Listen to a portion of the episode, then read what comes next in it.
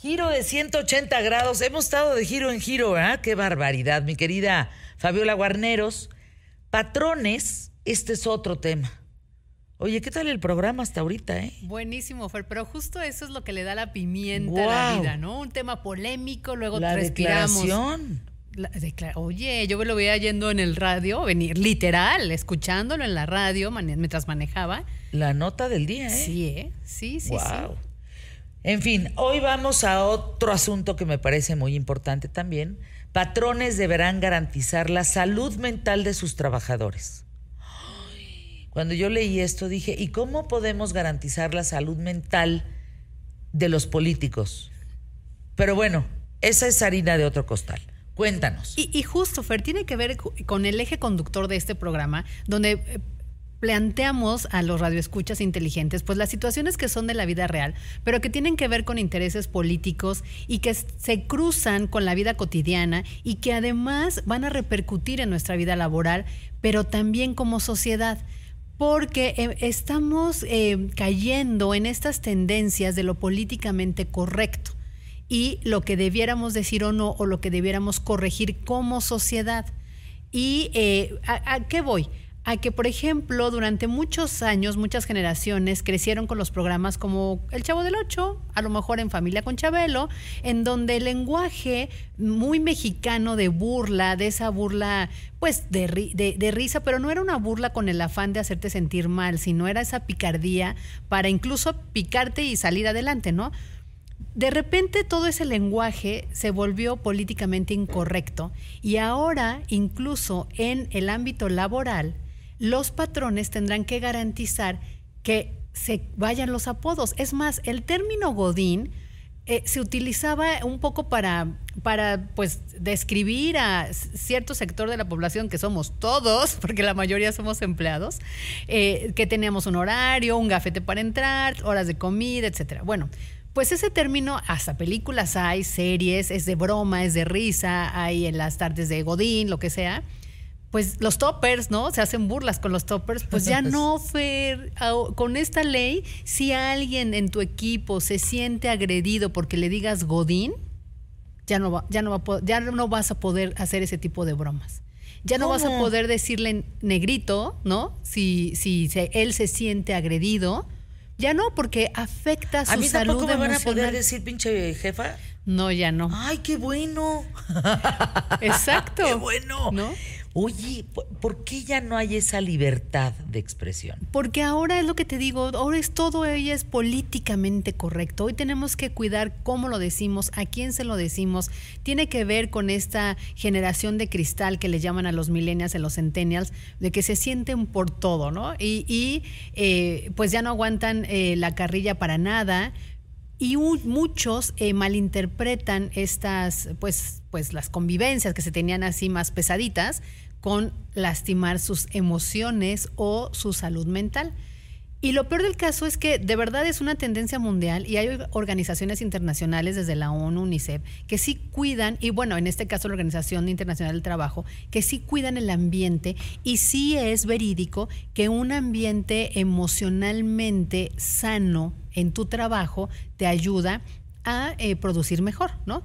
Pero nos estamos yendo al extremo, ¿no? E, es decir, ya no puedes hacer una broma de ese tipo o ya no puedes decirle a tu equipo de trabajo que si no le gustan las reglas como son, ahí está la puerta, porque se puede sentir agredido. Ni siquiera lo estás corriendo, le estás invitando a que tome una decisión sobre si quiere permanecer en el equipo de trabajo, echándole las ganas, siendo profesional, eh, amando lo que hace, o que tome la puerta de salida, ¿no? Claro. Si ese trabajador se siente aludido emocionalmente, considera que se va a estresar, que eh, no va a poder dormir, que se, va, se le va a caer el cabello por lo que tú le dijiste, pues va a pues acusarte. Y cada equipo de recursos humanos va a tener que tener un protocolo de asistencia.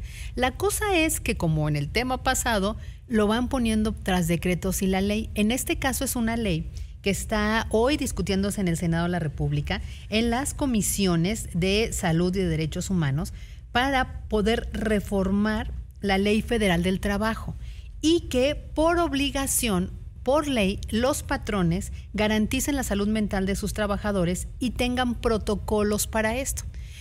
Tienen que tener reglamentos donde haya qué tipo de vocabulario se puede utilizar o no, qué tipo de sanción puede haber, es decir, al pues al empleador que tenga una palabra como godín, ¿no? Pues primera llamada, amonestación, segunda llamada, suspensión, es decir, cada empresa tendrá que tener este protocolo para evitar que haya esto. Ahora, ¿por qué se está haciendo? Porque según estudios internacionales, 75% de los trabajadores o colaboradores de equipo renunciaría si no cuentan con un bienestar emocional y con flexibilidad. Es decir, a raíz también de la pandemia, eh, muchos eh, se dieron cuenta de que se valía y se podía equilibrar tu vida laboral con la vida familiar. Y eso está perfecto, ¿no? Se está probando a nivel internacional que hay que tener este trabajo híbrido. Pero muchas empresas no lo están permitiendo. Pero hoy la fuerza de trabajo se está yendo porque ahora quieren horarios flexibles, que lo trates bien, bonito, sin que se sienta ofendido y no se estresen.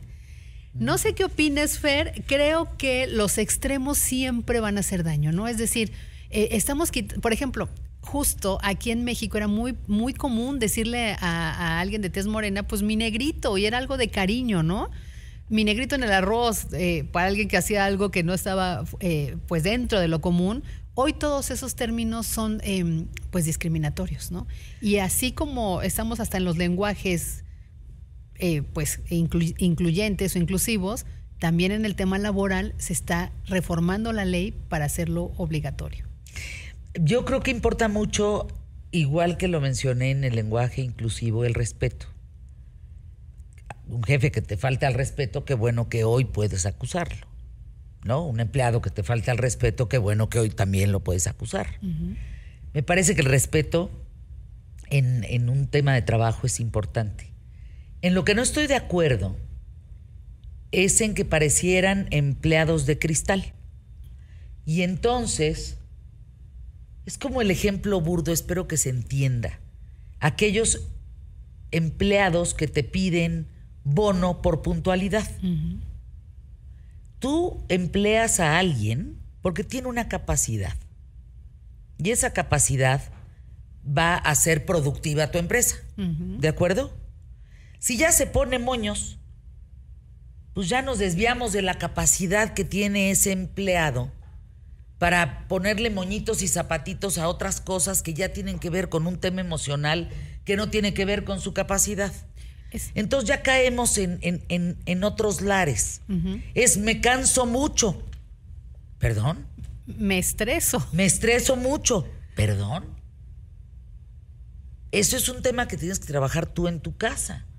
Aquí estás siendo productivo, aquí estás por una capacidad, estás percibiendo un sueldo. Si no te gusta, retírate. Exacto. Fíjense, a mí me cuestiona mucho por qué los chinos hacen tantas cosas y no se cansan. A nivel producción, por ejemplo. Porque tienen una meta, hubo incluso documentales. Tienen una mente. De, ellos sacaron adelante la crisis inmobiliaria en, España. Claro. ¿no? Tienen una mente relacionada en, en función de ser productivos. ¿Cuántas veces empleados que son impuntuales, ¿Por qué vamos a pagar un bono de puntualidad? ¿Eres impuntual? ¿No tienes la capacidad de cumplir con una puntualidad? No trabajes. Somos muy laxos en, la capacidad de los, de los trabajadores. Sí. Yo les he dicho a algunos, y, espero no se ofendan, eh, y, creo que es digno de ponerse en la mesa, la, la pandemia te tragó. O sea, la pandemia te apagó, te tragó. Es que en lugar de sacar adelante esa parte de ti, que, que chapa adelante, de cómo reinventarte, te apagó. O sea, tú te volviste para adentro. Exacto. Y, ese es el riesgo, Fer, de eh, que las personas o estas generaciones no incluyan ese tema de la resiliencia incluso en el tema laboral, ¿no? Pues gracias, mi querida Fabi, arroba Fabi Guarnero, siempre con temas durísimos. Bueno, ya los apodos tampoco. No, ni los, pues no, ni el negrito, ni el godín, ni así, ni mi güerita, mi chaparrita hermosa, nada. Mami. Mamita. Uy, menos. Bomboncito. Ternurita. ternurita.